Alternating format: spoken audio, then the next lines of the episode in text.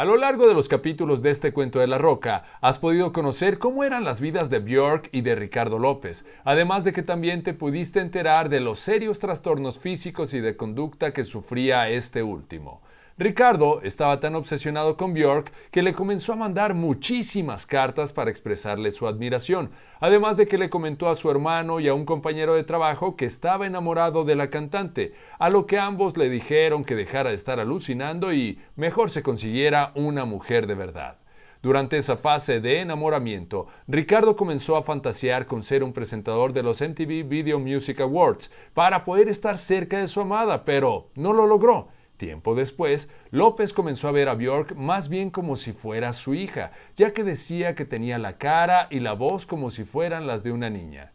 Con el pasar de las semanas, Ricardo comenzó a deprimirse debido a que la cantante islandesa nunca le respondió alguna de sus cartas, así como también porque se sentía aún más insatisfecho por su aspecto físico. Todo esto él lo registraba en un diario, el cual sirvió posteriormente para que se determinara que al parecer el muchacho también sufría de un trastorno de personalidad.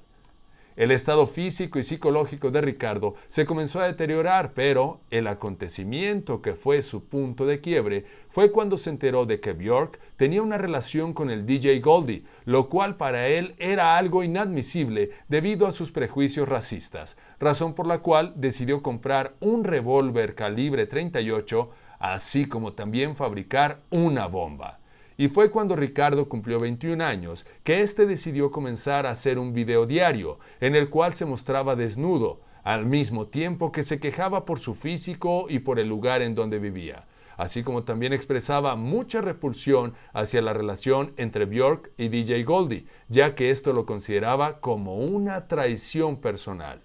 En su locura, López decía en su video diario que él quería ser la persona que cambiara la vida de Björk, y es por eso que decidió que la mejor manera de lograrlo era creando una bomba con agujas infectadas con el virus del SIDA para que cuando la cantante la abriera, ésta se contagiara de dicha enfermedad.